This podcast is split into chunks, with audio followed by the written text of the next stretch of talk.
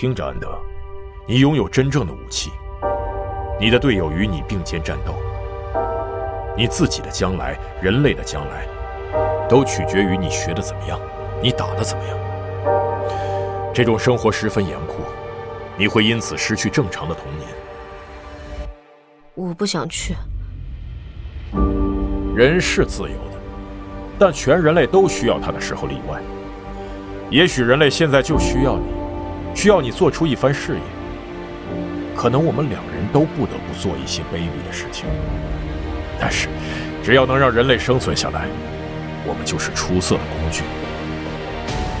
其他人利用我们这些工具，来维持人类的生存。就是为了这个，我才能够出生，对不对？部队是不会因为指挥官说了一句“我想现在是攻击的时候了”就往前冲的。现在，敌人的大门在什么方向？下方。自上次战争以后，已经过了八十年，他们的准备时间和我们一样久。我们需要找到最优秀的人员和武器，而且得快。开始行动。这个办法只会奏效一次，那就让它更加灿烂一些吧。我很害怕，但我会和你走的。雨果奖、星云奖。科幻小说史上的双冠之作，《安德的游戏》有声书现已在积禾网及积禾 App 独家上市，请您聆听。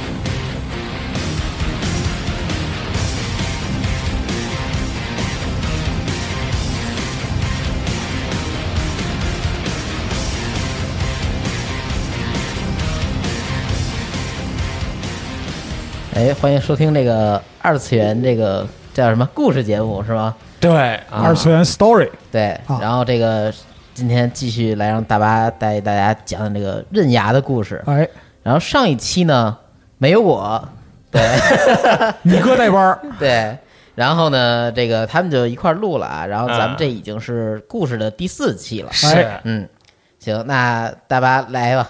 好，大家好，我是大巴哦今天各位又听着了，哎又是我们这个刃牙故事时间啊，哎，我我和日天就负责听故事。嗯。是吧？啊，没 顺便捧一捧。来，又是这个前排座位。哎，对对对，那上回啊，我们又说到这个刃牙与巨人斗羽之间才是刚刚决出胜负啊，突然是地上最强生物斑马勇次郎啊就现身在这个格斗场之中，那并约定与这个武神余地独步在这个地下斗技场中是一较高下，一决胜负啊。地上最强生物对决武神，哎，一场大战是一触即发。那这个俗话说得好啊，范马血，范马身啊，范马一家人上人啊。这里就是得和大家说说这个范马刃牙的亲爹啊，勇次郎为什么会被大家称作这个食人魔欧嘎啊？为什么会被大家就尊称为这个地上最强生物啊？这事儿呢，咱们还是得说一点这个范马勇次郎过去的经历啊。就从哪说这个起源吼，哎，从哪儿说起呢？得从这个勘察加半岛开始啊。这个是俄罗斯的第二大半岛，位于俄罗斯远东地区。哎，这里气候变换复杂，冬天最低能够到零下五十度。在堪察加半岛的西北部的巴拉纳，哎，有这么一个地方。爱斯基摩人中这个传说的猎人啊，啊，一位六十二岁的传说猎人，名字叫柯基夏金，哎，他就住在这里。哦，哎，柯基夏金这个人呢，这个名字有柯基哦，嗯，行 行吧，十二岁就开始了他的狩猎生活，他手下的猎物总共是达到了两千五百头，呃，了不得了。嗯，老但是猎人了有哎老猎人，对嗯对对。但是有一天啊，他就突然放下猎枪，就放下打猎了。哎呦，立地成佛了，这是怎么一回事呢？啊，嗯是因为他曾经就看见过一个人空手杀死了一只这个北极熊。那说起来很荒唐啊，就可能你会觉得这个狮子、老虎啊才是这个世上最强的动物，但在这个传说猎人柯基下金的常识来看呢，能够战胜七百公斤级别的这个北极熊的动物，这个世界上是不存在的。嗯，毕竟这个吨位在这块儿呢。哎，哎，嗯，这头被空手杀死的北极熊呢，还是这个七百二十公斤的恶魔啊，也是在这块地方被大家当做守护神的这么一个巨兽。嗯，通常啊是以一吨级别的这个海狮为食，哎，平时都是吃这个大肉。嗯哼，就算是这个俄罗斯的坦克啊，那坦克来了也是无法战胜这个北极熊的啊。哇，总的来说，就是这个北极熊挺牛逼的啊。嗯，但居然有人能够是空手揍它，用脚踹它，啊，让这头恶魔般的北极熊哭喊。当看见这样的画面时啊，怎么还他妈哭喊呢？这个熊啊是啊！我就是兔子，你别打了，就是熊呢打个啊，惨叫哈。啊，就是看见这样的画面时啊，柯基下金就知道他的猎人生涯已经结束了。啊，嗯，而当这个神秘的男人呢，就殴打熊的男人，走上直升飞机的时候啊，柯基下金是整个人为之一振。为什么呢？因为这个人的后背，他后背的肌肉竟然是犹如像是鬼一般的这个画面，鬼啊面啊！请记住这个画面。嚯，这个男人走上飞机的时候，头上飘起了几个大字：“一击打倒熊嗯，也不是一击很多击，也揍了会儿。也揍了会儿。总之，他背后啊，这个肌肉是能够形成一个鬼面一样的画面啊。嗯，这个空手杀死北极熊的男人呢，不是别人呢，就是刃牙的父亲范马永次郎。那范马永次郎这个时候啊，就有一个三十多岁，不到四十啊，平时穿这个黑色的功夫装，身高有个一米九，体重大概是一百二十公斤啊。在漫画第一部的时候啊，永次郎的脸型，就他这他这个长相啊，还是比较像这个美国的一个演员叫马特·迪龙。哦，呃，就是粗眉毛、深眼眶，然后是一个方脸白面，哎，这么一个相貌。年轻时代的这个永次郎啊，曾经是作为佣兵，在世界各地的战场中频繁出现，比如说这个呃塞浦路斯啊、莫桑比克啊、柬埔寨啊、阿富汗啊，”，这都第三世界国家呀，哎，这 这些战场有没有去好点地方打过仗啊？这些战场呢，就是永次郎哎年轻时候战斗过的地方。嗯，在这个战场上啊，他最信任的兵器呢，不是别的，不是什么枪啊，啊，那就是他自己的身体。刃牙呢，他是深知父亲的本性的，在这个地下格斗场的休息室里，就和余地独步说过，就说啊，你想挑战这个永次郎，这实在是太勉强了。那永次郎是被称为地上最强生物嘛，对吧？这可不是虚张声势，只有个名头。那无论是任何猛兽啊，那永次郎都毫无疑问能够将他们轻易解决啊。本部以藏老师傅也是在边上就帮余地独步说话，说那余地独步也不简单呢，那也是年轻的时候打死过老虎的这么一个厉害的人，嗯，他也是货真价实。那话虽如此，刃牙就接过话茬就说啊，说永次郎这个男人，他真正强悍的地方，那不是他的战斗技术，而是他在这个格斗技上这方面上，他总是处于一个成长期。就现在你遇到的他呀，和你以前遇到时候的这个永次郎那是完全不一样的。他的格斗技术呢，是由极强的这个杀意本能所支撑。哦，永次郎这种本能呢，那对他来说，就和食欲啊、性欲是完全一样的。嗯啊余地独步这个时候，哎，很硬气，就说啊，不管怎么样嘛，事已至此，那泼出去的水，放出去的话，那如今呢，我就得像一个一流的厨师一样，好好的伺候他，让这个永次郎是吃到饱，吃到撑，吃到食物中毒啊。那好在是永次郎没听到这话，那不然肯定就说，按照永次郎这个性格，那还不得说，师傅您是大厨是吧？那我得点个猪扒饭啊，不要猪不要饭，给我扒。啊，先针锋针锋相对哈。啊是没有煎饼果，呃开什么书？开什么饭店去？是呢，是呢啊。余地独步为什么就一定要去硬刚这个永次郎呢？呃，一定要是这个明知山有虎，偏向虎山行。他们两间的过节得从十年之前，得从这个一九八二年的一天来说。那这一天呢，余地独步是在新宿和朋友们吃饭庆祝，庆祝什么呢？空手道生涯四十年，总算是完成了这个新的总部道场大楼新大楼地上有九层，气派啊！酒席之间，哎，大家是觥筹交错，谈笑风生，酒肉朋友那都是开心快乐的源泉啊！那就在这个余地独步吃饭、喝酒、谈笑的时候呢，范马勇次郎是突然出现在了他的身后，零点一秒抬手就是一发这个快速手刀，瞬间呢，余地独步还没有反应过来，就已经是开了个口子。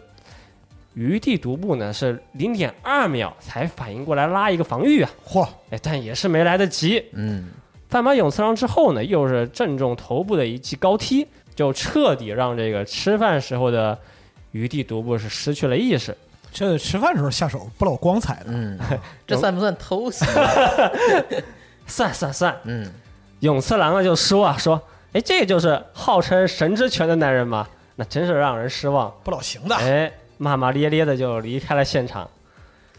余地独步自认呢，当时是因为喝酒，所以反应就慢了那个零点一秒，不然还是有反击的余地。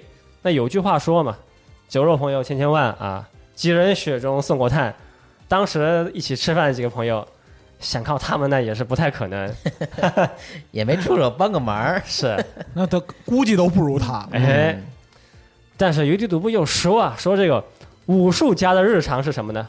就是打架，就是对决，输了就是输了，也不能说是别人勇次郎卑鄙啊，啊。当然呢，这个武术家他也不是特工队，不会去挑战这个没有把握的比赛。余地独步这五十年来呀，每天都坚持锻炼这个最基本的技巧，正拳、前踢、手刀这些基本的功夫，每天都是要锻炼上千次。如今他的基本功啊，就算是提前给对手预告了每一招，对手都是难以回避。哎，就算是这个年轻的王者刃牙来了，都是难以做到完全躲开余地独步的每一招。哎，就这么厉害。嗯，那不但是基本功扎实啊，武神余地独步啊，这个时候也是掌握了多门这个武术绝学。那比如说这个开场下三路偷袭啊，现在是完全没有效果了，根本拿余地独步是毫无办法。怎么说呢？他这个时候啊，已经是掌握了琉球空手里面一招从古时候传下来的一个技巧，是什么呢？哎，就是这个缩阳入腹啊。哦，余地独步呢就会这个，用的很熟练。鳌拜，那往往是在战斗开始之前呢，已经是做好了万全的准备啊。十年之后，就今天啊，现在这个余地独步五十五岁，体力、速度、耐力、技术，已经是这个巅峰状态的尾声。那这一次呢，必须得是使出全力，让这个永次郎尽兴。我们就直接来到这个他们对决那一天啊，这一天是天气晴朗，万里无云。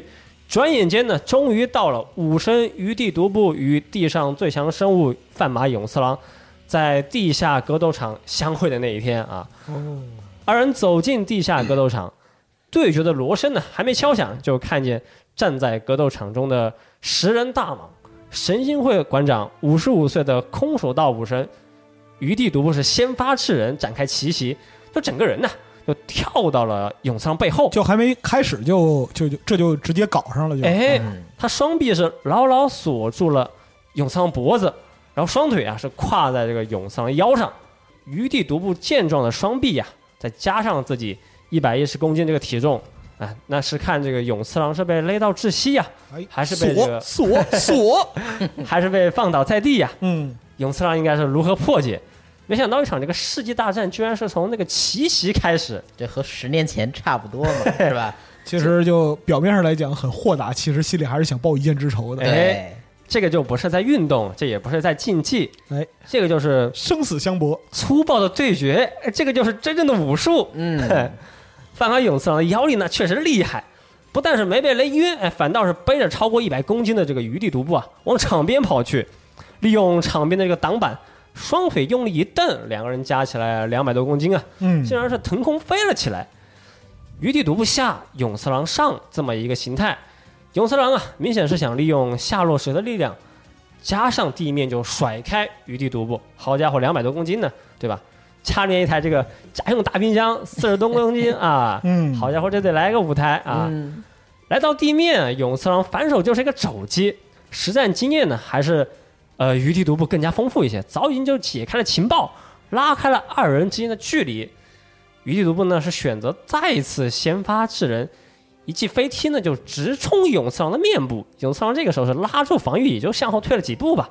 啊，余地独步快人一步，没有给永次郎任何喘息的机会啊，再一次又是使出了这个下劈腿，但这一次右腿的下劈呢，哎，其实是个破绽，被永次郎就抓住腿，就连人带腿一起是甩飞了出去。那也不能只甩个人留个腿啊，那就有问题了。是，就连人带腿嘛，对吧？啊，那飞了出去不要紧啊，就看见这个余地独步在空中利用旋转调整了一下身体姿势，在空中利用这个回转，再加上场面的木板，哎，一个弹射起步，又是一个凌厉的飞踢，哇，哎，飞走了，我又飞回来了，哎，永次郎你打我呀，啊，嗯，打我呀，打我呀！但这一次呢，又是被永次郎给接了下来，哎，我从来没见过这种要求。一套激烈的攻防战下来呀，这个就是两雄对决，世纪大战。那这个时候，永次郎是突然架势不一样了，怎么回事呢？突然就开始了一个神秘的步伐，腰杆挺直，双手放松，看似毫无防备，但就这么一步一步向余地独步逼近。观众席上啊，这个本部以藏老师傅就看出了永次郎步伐的玄机，就对着余地独步老师大吼一声：“就快逃啊！”本部以藏看出了什么呢？就说啊，就这个是琉球王室长子才能继承的一个秘传武术，叫御殿手。大力段氏六脉神剑的感觉，对，传男不传女，皇室继承的啊啊。哎，对，长子才能继承嘛。嗯，那有点厉害了啊。御殿手啊，这个步法是号称天下无敌。它最大的特征就是在前进的过程中啊，身体维持一个正中线的姿势，嗯，身体不会左右晃动，因此对方也就无法找到攻击的间隙，没有出招余地啊。一旦中线，对，那一旦是轻易出手啊，御殿手立刻就能展开反击，因此是再强大的招式，在御殿手面前也是不堪一击。哇，那余地独步的空手道里面就没有后退这两个字，正如同这个送到嘴边的肉哪有不吃的道理啊啊！就看着这个永次郎走过来，反手就是一个侧踢。哎，永次郎这个时候是身体微微一倾，用最小的角度躲开了余地独步的全力一脚。这下就轮到永次郎发挥了回合了啊！他抓住余地独步空手道道府的后颈啊，向后一拉，这个时候余独步就站不稳了啊，然后呢，又对着余地独步的下巴，又是一记这个凶狠的肘击。这个时候余地独步呢，整个人就是一声不吭翻倒在地，这一下就宛如是对这个下巴全力抡了一发铁棒子。哎，周围的围观群众们都是睁大了双眼，哦，想必心中也是充满了震惊。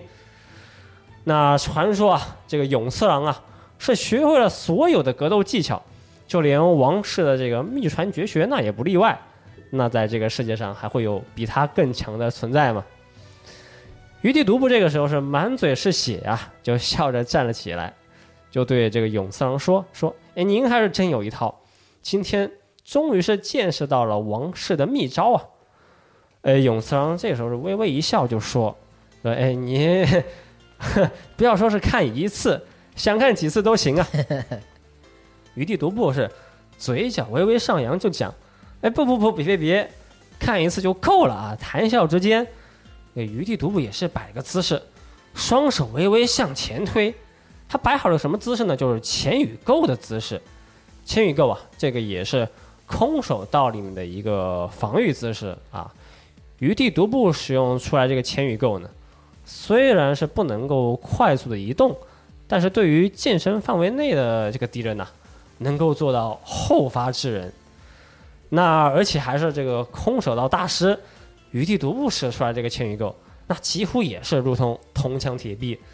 巧了吗？不是，这两位都使出了一个这个后手的招数。御殿手它也是一个后发制人的技巧嘛，对吧？嗯，在自身毫无破绽的情况下，将对手逼入死角。当对手是反击的时候呢，那就是御殿手死中求活的瞬间呢。千羽够碰上御殿手，那这个不是谁先出手谁不利嘛？这是真的。如果是双方都不出手，那毫无疑问呢，将会是这个史诗级别的时间拉锯，拖就硬拖。嗯，嘿，但终究还是这个永次郎打开了僵局。首先是右手的手刀啊，直冲这个余地独步的面部。这个后发制人的机会呢，还是属于更有耐心的人。嗯，余地独步呢，反手就是这个五段正拳突，连续的五发高速正拳，就宛如是五发马格南子弹，结结实实的打中了这个永次郎他的胸口，他胸口就有五枚清晰可见的拳印。哎，这个时候是玩过街霸的朋友都知道，啊有一个使用空手道的角色，一个少女角色叫马库托，叫陈，啊这个五段正拳突啊，也是他的一个必杀技。哦，我还以为是北斗神拳相关呢。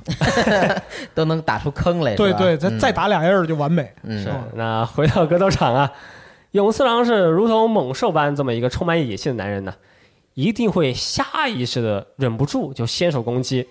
那深知永次郎这个个性的余地独步呢，心里也是明白呀、这样的男人心思单纯，作为后手反击的对象，那是再合适不过了。呃，老虎、狮子、豹子这些厉害的猫科动物啊，就算是挨了斑马的一记后踢，也不会受到多少伤害。余地独步心里其实也清楚啊，永次郎也没有受到多少伤啊。跪在地上的永次郎啊，就立刻起身哈哈大笑。永次郎这个人还挺逗的，就哈哈哈就说啊，就说他其实也是没有受到多少伤害呀。为什么呢？因为他经受过了非同寻常的这么一个训练。什么训练啊？他会故意从悬崖峭壁上滚落，当做一个耐力训练，从数百米高的这个峭壁之上啊，纵身跳下，让自己的身体就是滚落谷底，就这么来训练自己的耐力与身体。嗯，永次郎啊，就对余地独步说：“也没想到，如你所说啊，确实就是犹如狮子与斑马之间的决斗。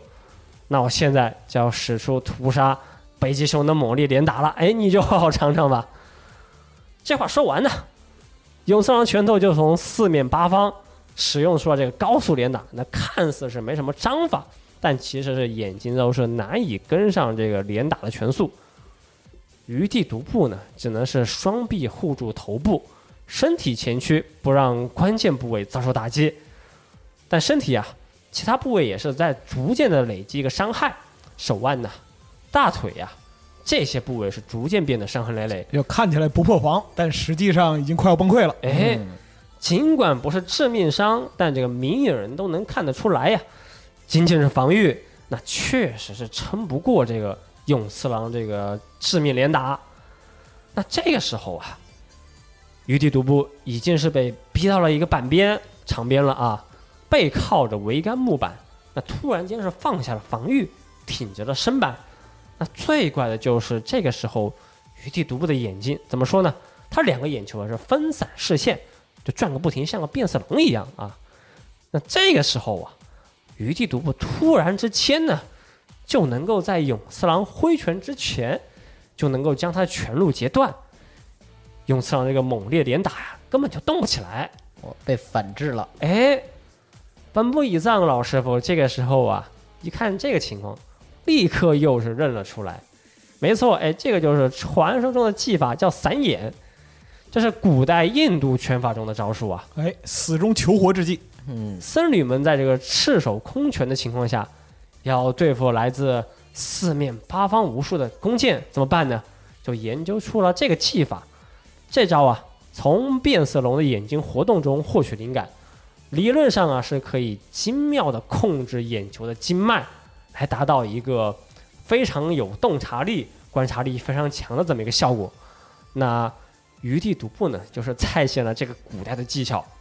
永次郎就说啊，说这个哎，终究还是人类的技巧，哎，比不上猛兽。那说完呢，永次郎与余地独步就再次展开了激烈的攻防战。这个场面怎么形容呢？呃，简单来说的话，就是永次郎在欧啦欧啦欧啦啊，余地独步呢在木哒木哒木哒，哎啊就这么一个画面。这两位打完一套，围观群众一看这伤势，哎，果然还是散眼形态的余地独步是更胜一筹。怎么说呢？他不但是能够架住永次郎快速的每一拳，还能在这个拳路之间呢穿插反击，将永次郎这个手腕就切出是一道又一道的伤口。哎，武神确实很灵活。那余地独步这个时候就说啊，洋洋得意说：“你可不要小看人类的技巧，空手道技巧啊，那是人类几千年来为了战斗反复琢磨、哎研究提炼出来的技法。现在呀，你可体会到了传统的厉害了吧？啊！”说完呢，照着 永次郎的脸上又是一拳，直接就将永次郎啊就锤上了场边。现在呀，可以说是这个余地独步一转攻势了，握住了这个胜利的砝码。但这个时候很怪啊，怎么说呢？永次郎是突然一动不动，就背后的衣服就突然开始逐渐炸裂。当这个上衣完全粉碎的时候啊，永次郎是露出了后背健壮的肌肉，这一块块肌肉是形成了一张宛如鬼面一般的画面。哎，鬼面出现了，又出现了哎，，出现了，但余地独步不知道啊，就看着对手是暂停的动作，哦，对啊，是对正面打的，看不见背面什么意思。哎，看见是看见，就觉得那对手不动了，那我是不是应该抓抓这个机会啊？也没想太多，就对准永次郎的腹部是重拳与踢腿。围观群众看见这个永次郎是不逃也不躲，哎，觉得这个胜负已定了，余地独步是胜券在握了。那就在余地独步在脸上啊，他补上一拳的时候啊，不对劲了，永次郎这个时候是抓住脸上挥来的拳头，扭断了余地独步的小拇指，然后呢，就抓着这个扭断的小拇指，将余地独步整个人的身体又是甩了出去。哎，怎么回事？这永次郎是不怕嘛？哎，他不会受伤的嘛？啊，界王拳，永次郎是心中感慨呀、余地独步，你居然能够锻炼到这个地步，那能今比我使出二段变身。那今天是就让你瞧一瞧，由无数尸体构筑而成的真正的魔鬼，背部强壮肌肉是宛如魔鬼的化身。永次郎在他的佣兵时代呀，那就是一台这个人形兵器，他习惯战场的恐怖，并且是将这些日子啊当做活着的意义。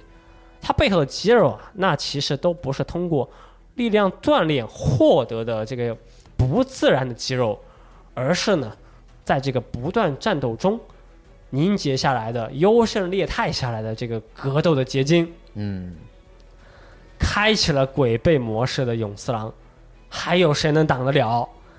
这个时候啊，永次郎拳头就宛如是削肉缠骨一般的，就看着余地独步身体是不断被破坏，出现了一个又一个的血肉模糊的伤口。无论是空手道的历史如何深厚啊，但终究还是以人为对象的武术。永四郎的实力呢，已经是超越了人类的极限，超越了人类的领域。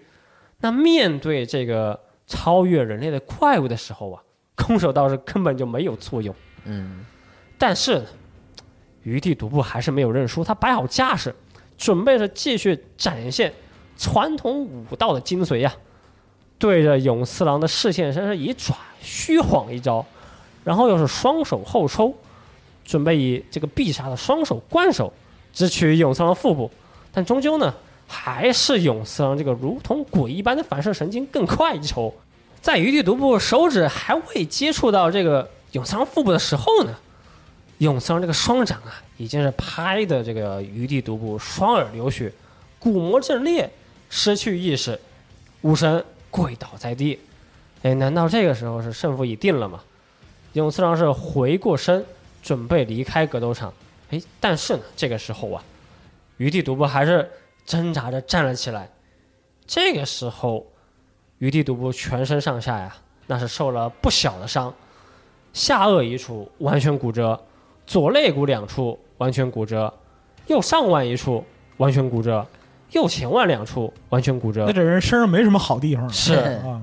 左前腕一处完全骨折，然后他的右小指也是一处完全骨折，左右大腿是各一处不完全骨折，左上腕两处不完全骨折，右前腕一处不完全骨折，总共是二十八处撞伤啊，然后还有八处裂伤，外加是脑出血加上双骨膜破损。但他还是站起来了。哎，他还是站了起来。嗯，永次郎回过头来呀，看见这个余地独步又是晃晃悠悠站起身来，那也是毫不留情，先是用手指破坏了余地独步的右眼，又是这个鬼哭神嚎的一拳呢，直接命中了余地独步的胸口。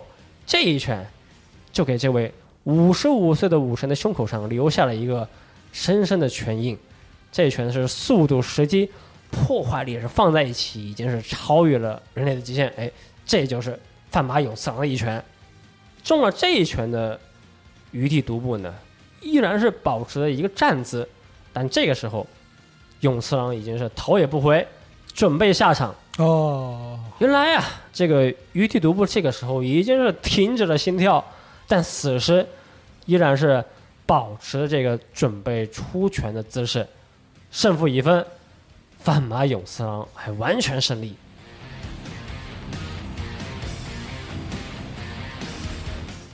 医务室里的这个老医生一看呢，余地独步是心脏停止，瞳孔放大，没有脉搏，回天乏术，没救了，出了抬走吧。出了人命了是啊，凉了。嗯，巧也巧啊，应该说这个余地独步是命不该绝。这个时候呢，一位神医，他的名字叫浩红叶，就路过了。哎，我们上期讲过的这个神医哦，神医啊啊，说万物皆有道理啊，那人体也不例外。只要知晓了人体的道理，那无论是破坏强健的肉体，还是让这个迫害的身体是完全复活，那都不是难事儿。哇，你当拼高达呢？我路过的神医是拿着一根大头针呢，啊，几下操作就大头针啊，哎，对，就完成身体的麻醉，然后又是扶起这个余地独步的身体啊，对着胸腔这个部位几下按压，啊，只要是熟悉了人体的构造，那就能在不弄伤皮肤的情况下完成心脏的这个不，你弄伤皮肤也不要紧，他已 他已经给打的差不多了，这哎，这反正就是在不弄伤皮肤的情况下吧，完成一个对心脏的复苏按摩，哎。嗯这个揉搓之间呢，余地独步竟然是恢复了心跳哇！武神复活，哎，哇了不起！刃牙医学开始了，嗯 起到作用了。太他妈可怕了！这一整这一整套就颠覆现代科学理论的东西，对，对，武神与地上最强生物的这一战呢，就这么结束了。那这之后呢，其实还有很多故事，还有很多较量，还有很多精彩的场面，但咱们这个时候是暂时是跳过，放在一边。咱们是有空有时候再说，为什么呢？因为这一期咱们电台的下半段呢，得说一说范马刃牙啊，这几年之前他发生一些什么？白天是个平凡的一个高中生，晚上啊是地下格斗场的不败王者。年轻的这个范马刃牙，他之前是经历过什么？他为什么就是要打倒他的父亲呢？对吧？哎，不错呢，就和大家想的一样啊。这个年轻刃牙的年少篇，或者说这个回忆篇呢，就从这里开始了。可以哎交叉的给大家讲一讲。嗯，那地下斗技场王者刃牙呢，他不断锻炼的原因呢，是为了变强，为了打倒他的父亲。那这对父子究竟是怎么了？这事儿吧，还得从刃牙十三岁的时候开始说起。那十三岁的刃牙其实也是了不起啊，就敢一个人去挑战一百个小混混。这个时候他身高也不高，大概是一米五五吧。等会儿一个人打一百个，哎，一个人打一百，他敢。然后这个时候呢，他身高不高啊，一米五五。然后他母亲是叫朱泽江珠这么一个女人，她这个母亲呢不得了了，是这个大财团的一个领袖，家里是拥有数兆日元的家产。那其实这么说，刃牙那也是个少爷啊。嗯，对，他这个母亲教育孩子啊，没有什么其他的方针，就是想让刃牙变得更强，甚至是超越他的父亲啊。刃牙家里面呢也是很支持刃牙去学习各种的格斗技巧，那读书就不重要，什么买学区房什么的，跟他就没什么关系啊。都是挨着健身房。哎，都是看哪儿健身房牛逼，呃对朝那儿去买是吗？年少时候的刃牙呀，他已经是去开始挑战各路强者了。然后他家里面也是特别支持这个，就找教练买器材，那也不怕小孩受伤，破相啥的啊，甚至呢是悄悄的在背后啊帮忙，帮什么呢？就找各种对手，就促成刃牙他们之间的对决。这个就是可贵的亲情啊，现在已经是非常少见了啊。那年少时候的刃牙，就曾经与日本最强宣华师华山勋有过一场较量。哎呦哎华山出场了，出现 那个男人，这段故事开始了啊！这段故事开始之前呢，还是得和大家介绍一下花山勋这个人物。花山勋在这个回忆篇、年少篇的时候才十五岁，但这个时候呢，这个人呢，已经是一位黑道大哥，人称空手干将，等会儿天下无双。等会儿，等会儿，十五岁就大哥了。哎，对，他这个时候是已经是立于不良界顶这个作品真是不光违反物理教育啊！这个时候，他反正就是已经是立于不良界顶点了啊！他就是一位花山组的二代目组长。那花山组啊，一代目的组长是谁呢？就是花山勋的爸爸，叫花山景三。他爸爸呢，年轻的时候在这个另一个黑道啊，一个组织叫负责会的斗争之中啊，是去世了。那花山勋在成为二代目的时候啊，也是为父报仇。当时是十四岁的这么一个小伙子花山勋，一个人就闯入了这个全副武装的有五十多个人的这个暴力团伙负责会。但是就在这个三十分钟之后呢，花山勋就将这个五十个人的暴力团伙啊全部撂倒，彻底击溃，是为父报仇。嗯，那他没加入自卫队，后来花山君是体格非常强壮啊，他平时是穿一个白西装，脚踏这个鳄鱼皮鞋，充满刀疤的脸上啊戴着一副眼镜，发型呢是一个这个三七分，背后有祖传刺青啊。那么各位就说到他背后的刺青侠客行啊，那各位是听过侠客行的故事吗？来讲一讲啊。啊，嗯对，你听了这期电台，你还敢说你没听过，对吗？当场拖出去处决了，这是来那是一六一六年，有一群歹徒那说的也太早了。对 对，袭击了当时广为人知的大地主花山家。贼人歹徒们呢是趁着夜色破门而入，花山家中的这个族人家人是惨遭杀害。而在这一天呢，偶然经过此地，在花山家借宿一宿的路过的一个赌徒，就在充满血腥味的这个花山大屋中啊，将花山家中唯一的一个小孩儿独生子花山弥吉给救了出来。这位赌徒呢，就将小孩藏入寺庙的大钟之中。哎呦，牛逼的老哥，哎，嗯，而这位赌徒自己呢，就扛着这个大钟啊，面对蜂拥而至的歹徒，面对拳脚，面对刀刃，他就是用自己的肉身是守护了花山家的独子。纵使是五脏六肺全被切烂，也依然是纹丝不动，保持着这个扛钟的身姿。为报这个一饭一宿啊，就是舍出了性命，这个就是侠客。这个就是一个男人的侠客行。后来花山弥杰是长大了啊，为了表达自己对这个不知名赌徒的这个感激之情啊，花山家这个当主代代的当家这个背后都会有这个刺青。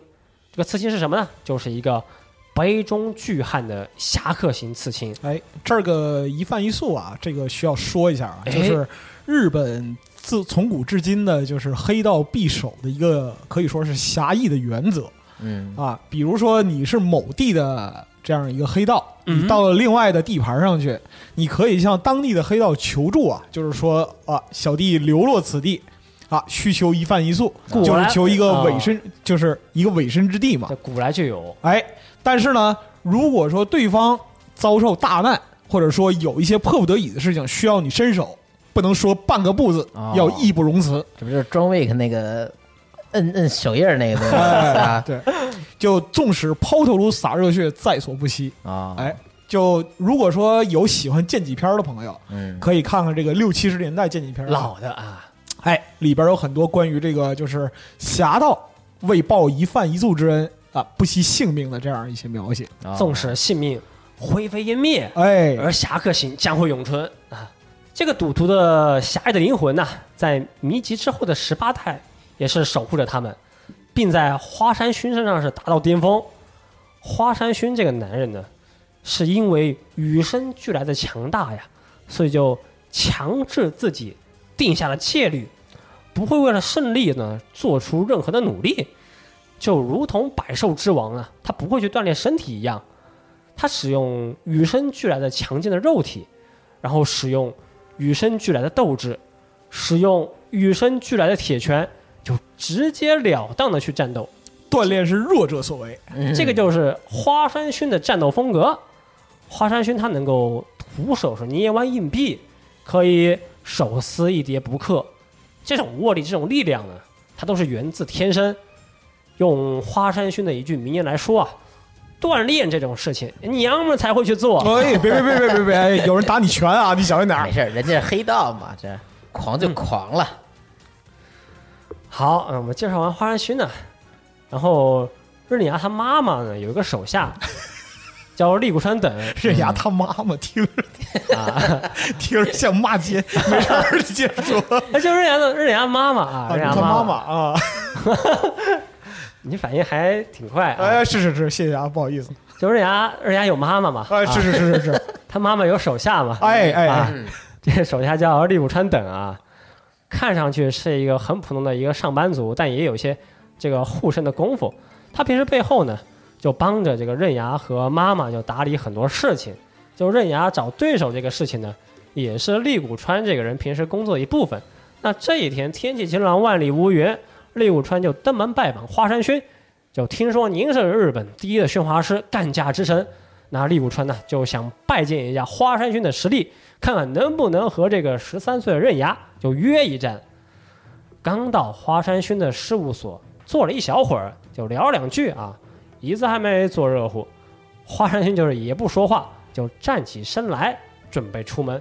这怎么一回事呢？原来是时间到了，到了花山轩打架的时间。哎，那样不正好吗？我等会儿 按按日子打架是吗？还是就滴滴滴约架是吧？就那个手机上有闹钟，啊到时候叮铃铃，哦，来了来了，到那儿接单开打了，看着中啊，有拼单的吗？还能拼呢啊！反正就到了花山轩打架时间，那不是正好吗？正好能够一睹花山薰的这个真正的实力啊！嗯，那就说现在各个黑道组织之间的斗争呢和抗争呢，就和过去不一样了啊！现在是最新的暴力团新法的时代啊！简单来说，就是各个组织呢就推选一位代表，通过这个代理打手的形式举行一对一的决斗，用这种方式去争夺地盘，解决地痞流氓之间的纠纷，还有企业上、商业上的竞争啊！好他们熟悉的剧情，哎好熟悉的规则，没错，没错，嗯，都是这一套啊！对，然后花山薰这一天是约架，约到了一个仓库里，见到了今天的对手，哎，也是一位职业拳击手，叫托米卡宾。这两位花山薰和这位拳击手个头也差不多，但是面对这位职业拳击手的拳头，花山薰是既不逃也不躲，就用自己大榔头般的这个拳头啊，就往对手的脑袋上敲。那什么是破坏力呀、啊？破坏力就是速度乘以体重乘以握力。啊，就是远超常人握力的这个异形之拳，哎，E 等于 MC 方就啊，这一拳就是轰上了对手的脑门，下一拳又是从下往上，就轰向了对手的下巴。哎，这一拳，这两拳就将体格相差不大的对手啊，就直接是轰上了天花板，从天花板上就轰上地面啊！发射了，是嗯，花山薰呢，那还没完嘛，就抓住对手的右手，就像拧毛巾一般去拧对手的右手臂。粗壮的这个拳击手的手臂啊，那瞬间就被拧得像拧开的毛巾一般，就失去了原来的形状。但还没完啊，花山薰又是两个手扯着对手的耳朵，这又是一用力，对手这两个耳朵啊，又是像这个撕纸一样，被完全扯裂。花山君的稍微这个露两手啊，一般的这个职业拳击手，那可以说是完全吃不消。但这也太狠了，耳朵都给扯了，还把还是胳膊给拧扯耳朵，这太狠了。这人就废了。是啊哎打完这一场啊，他们也是收钱办事儿啊。啊，嗯，打完这一场，花代价有山点高啊。花山勋还有这个利谷川等，又是找了一个好地方，边喝酒边聊。嗯，那厉谷川这个人就说啊说，那其实实不相瞒啊，我是为朱泽财团是工作卖命的，哎，想请你呢，就与一位名叫刃牙的少年打上一场。刃牙这个少年其实也是非同一般，他肩负着成为最强的这么一个使命，也经历过无数的锻炼与修炼。哎，他就是范马勇次郎的儿子。你想要多少钱？你有什么条件？你一开个口，随便说，这都没有问题。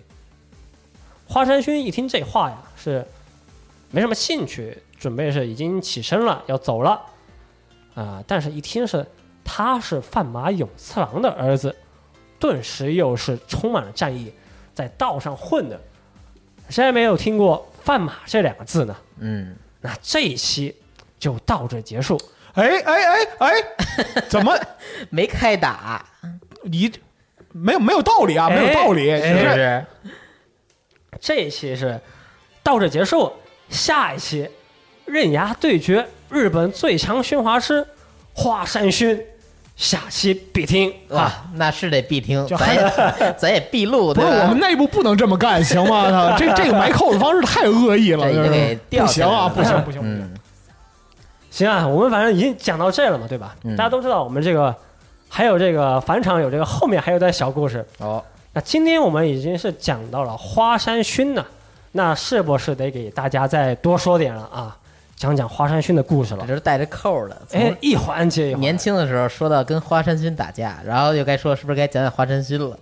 来来，花山勋啊，还有两部外传漫画，一部叫《呲面》，嗯，这个外传漫画有一段介绍，啊，大概是这么说的：史上最强打架流氓花山轩，有情有义，握力无敌，一双铁拳打遍天下无敌手，堪称硬汉中的硬汉。面上有疤，背后有侠客行。对善人他是侠客，对恶人他就是煞星。身在众多战士当中，依然是不减光彩的斗神，哎其名为花山轩。就是我辽东金面佛苗人凤啊！无敌巨拳传说啊，如今是揭开序幕。这个故事就讲的是花山勋十九岁时候的个人传说。哦，这个时候当老大已经四年了啊，嗯，啊，已经是一个成熟的老大了。另一部花山勋的外传漫画叫《创面》，哎，这个讲的是花山勋十五岁时候，就他还在读书时候青春的一些日常故事。他也哎，他还读，他还读过书是吧？你还别说，花山勋这个人是完成了这个义务教育的啊，哦，是老老实实读完了书才去干他要干的事情。可以，哎，那之后呢，我们也会在这个电台的最后啊，那时不时穿插的来讲一下这个花山勋的一些外传故事。那今天呢，我们还是说一段这个呲面故事开头的段落吧，好吧？行，这个是十九岁的花山勋啊，他身高一米九一，体重一百六十六公斤，是一个无可挑剔的巨汉，特长空手打架。看见他的外貌啊，然后才知道他真实年龄的人，都会无法隐藏心中的惊讶。这个男人竟然才十九岁那，不废话吗？对，他的眼光不容他人做出愚昧的质问。那可不嘛！你面对一个一米九多那么大个儿人，你也不敢质问他。脸上的伤疤让面对他的人是不寒而栗，那是又深又大的刀伤，从左边额头往右边面颊是切过一刀，从右边太阳穴划过嘴唇的左面颊又是一刀。实战空手道之父大山贝达曾经是这么说过：破坏力呀、就等于体重乘以速度乘以握力。嗯，那不过这位花山勋呢，虽然能够打出过于惊人的拳头，但他其实啊，从未认真就握紧过他的拳头。你要问这是为什么啊？用一个比喻来说吧，就太阳三十倍大小这么一个巨大的恒星啊，因为本身过于强大的引力，最后呢会慢慢缩小，最后呢会接近无的境界，化为黑洞。你在说什么呀？我的天哪！我给翻译一下，就是你不配，你丫不配我握紧我的拳头。有道理，而花山勋呢，因为他过于巨大的握力啊，他可能就是连自己的拳头都有可能会捏碎。但是十九岁啊，这一次他将会认真握拳，啊、为了是让他自己啊能够再向前迈进。那说最近啊，这个花山族的手下经常会被一位神秘男子袭击。这个神秘男子呢，人称是这个金徽章猎人。这个金徽章猎人是穿这个黑色的圆领长袖，呃，这个金徽章就是他花山组的这样一个组徽，哎没错哎，穿这个迷彩长裤，戴个帽子，体格健壮，还有精湛的格斗技巧。您别说啊，他这个金徽章猎人能够空手打倒这个带枪的黑道，厉害。他打倒了花山组的这个手下人之后啊，就会摘走这个花山组他们的徽章。那我们都知道嘛，就黑道都会别自己的徽章，这个就相当于是这个道上的身份证。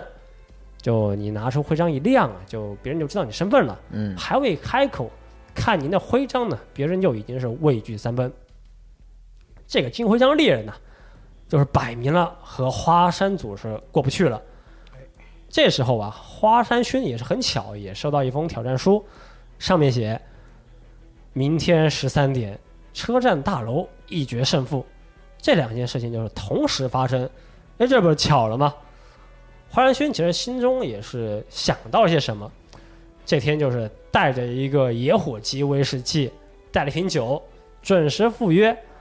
大楼顶上果不其然，看着着装啊，没错，哎，就是这个金徽章猎人。金徽章猎人是一见华山勋，开口就说：“哟，这不是华山老大吗？你应该是忘了我吧？这也难怪，华山老大在这个学生时代啊，已经是这个不良少年的头目了。当然是不可能每个人都记得住，但我对你的事情可是一清二楚啊。金徽章猎人这个人呐、那也是一个非常要强的男人。这三年来是每天都研究花山，就为了打倒花山勋呐、三年来是不停的锻炼。那花山勋有句名言就说嘛，说为了变强而锻炼那是娘们儿的行为。哎呀，确实是个很伟大的句子，不是谁能谁这一期这一期是真要被人打拳啊！嗯确实是很伟大的一个句子，确实不是谁都能说的啊。啊，但这对于普通人来说啊，对于我们来说，那还是不得不低头。想要变强，那还得锻炼嘛。嗯，这个金徽章练，那平时就是跑步、拳击、健身啊，每该天一百个俯卧撑，哎一百个下蹲 啊，该做都做了。他做这些为什么呢？就是为了想要与花山勋一较高下。哦哎，他现在就想让这个花山勋知道，就被撂倒的滋味是多么痛苦。是个很努力的杠精，哎，用自己的实力来证明花山薰是错的。哎，嗯，花山薰就看见这个金徽章猎人，那也不多说，就问：“呃，你空手上行吗？” 金徽章猎人就也笑了，就说：“行啊，这样胜利的滋味才更加浓郁啊！”花山薰是面带微笑，把眼镜一摘，那金徽章猎人立刻就是一记直拳直冲花山勋的正脸。这一拳只不过是刚刚开始，哦，打人打脸，这个有点厉害了。嗯，随后就是风卷残云般的连打呀，招呼在这个花山勋的脸上、胸上、身体各个部位上。随着这个时间一分一秒的过去，过了很长一段时间，金徽章猎人居然是打累了，呼吸开始急促，步伐开始不稳，但也是不知道过了多久啊，终于是停下手来。哎，太累了，真捶不动了，满身 满身大汗。开始无呼吸连打。就还还能这样？那围观的群众都惊呆了，他们有围观群众吗？有啊，这是一个车站大楼啊，哎呦，这还是公开的是哎吧？公开场所，啊，围观群众们都惊呆了，哟，这是什么街头表演什么的嘛？啊，哎，单方面殴打不能报警啊！就挨锤的这段时间，花山勋是一拳也没出，整个身体是一动不动，一步也没后退，哎，就是看着这个金徽章猎人打完，甚至还睡了一觉。这这倒没有，就看着 太狂了，啊看着这个金徽章猎人总算打完了，啊，这个时候华山勋不是提了个酒吗？哎，嗯就拿出这个玻璃瓶装的野火鸡威士忌，就是用手一掰，就直接把瓶颈给掰断，哇，就把这个酒啊往嘴里倒。这明眼人都看得出来啊，这个已经不是输赢的问题了，这两个人就根本不成对局。哎，酒喝完，花山勋是抬脚就一脚直踹这个金徽章猎人的面门，瞬间呢，这个金徽章猎人整个人都是飞出去有一个十多米，哎，撞到了这个大楼上的护栏，哎，没想到还是往上又弹了几米，有一个弹力。嗯啊，老弟柔韧性不错，力的作用是相互的。哎嗯 金徽章猎人在这个空中呢，就想，哎，真是太好了，还好我平时有锻炼，有艰苦训练，这才能够活下来。倒在地上的金徽章猎人就就说啊，说，华山勋啊，你杀了我吧，我让江湖人士蒙羞了，心中是早有觉悟。我觉得他不锻炼可能还好点儿，就会 就会没有痛苦的死去。放弃这个想法。对对对，不过你刚才说回回弹过来，我以为是站稳了呢，结果还是倒下了。哎哎，空中转了几个圈，太强了，就是一击 KO 是吗？那可不是嘛。嗯那花山君这个时候啊，也不多说话，就点了根烟，就说啊，就败北滋味，其实我也尝过，而且还输了两回。啊，那你有空再来找我玩吧，广志。有一回是输给查克诺瑞斯，金徽章猎人这个时候是瞬间站起身来，泪流满面呐、是没想到花山勋居然还记得曾经那个不起眼的小伙子，眼泪与血汗都是混在了一起。哎没想到花山勋居然还记得他的名字广志。啊，想到这，又顿时又是跪了下去，心中是千言万语啊，只能是化作一句“谢谢你哎，嗯，”。这个时候是谢谢你，奥特曼。花山勋，谢谢你 啊！哎，老弟，你叫广志，你姓什么呀？我姓野原。这个时候是花山勋有情有义，头也不回。嗯这故事就是到此结束。打的人是心服口服，没错，哎，外带佩服。可好，这期的故事差不多就到此结束。啊！哎我以为你得说，那咱讲讲广志的故事吧。广志的故事，套娃，对嗯，，广志的故事那就得从这个乡下 可以了，可以了骑自行。车抓虫子开始讲起啊。啊，行吧，行吧，那下期你是要讲广志还是要讲华人群 证明了啊。啊？好，这期就到此结束。哎，OK，我靠，差不多了哈。这期时间也还可以，可以，可以，可以，请期待下一期这个侠客行啊！好，嗯各位，拜拜拜拜拜拜。拜拜拜拜。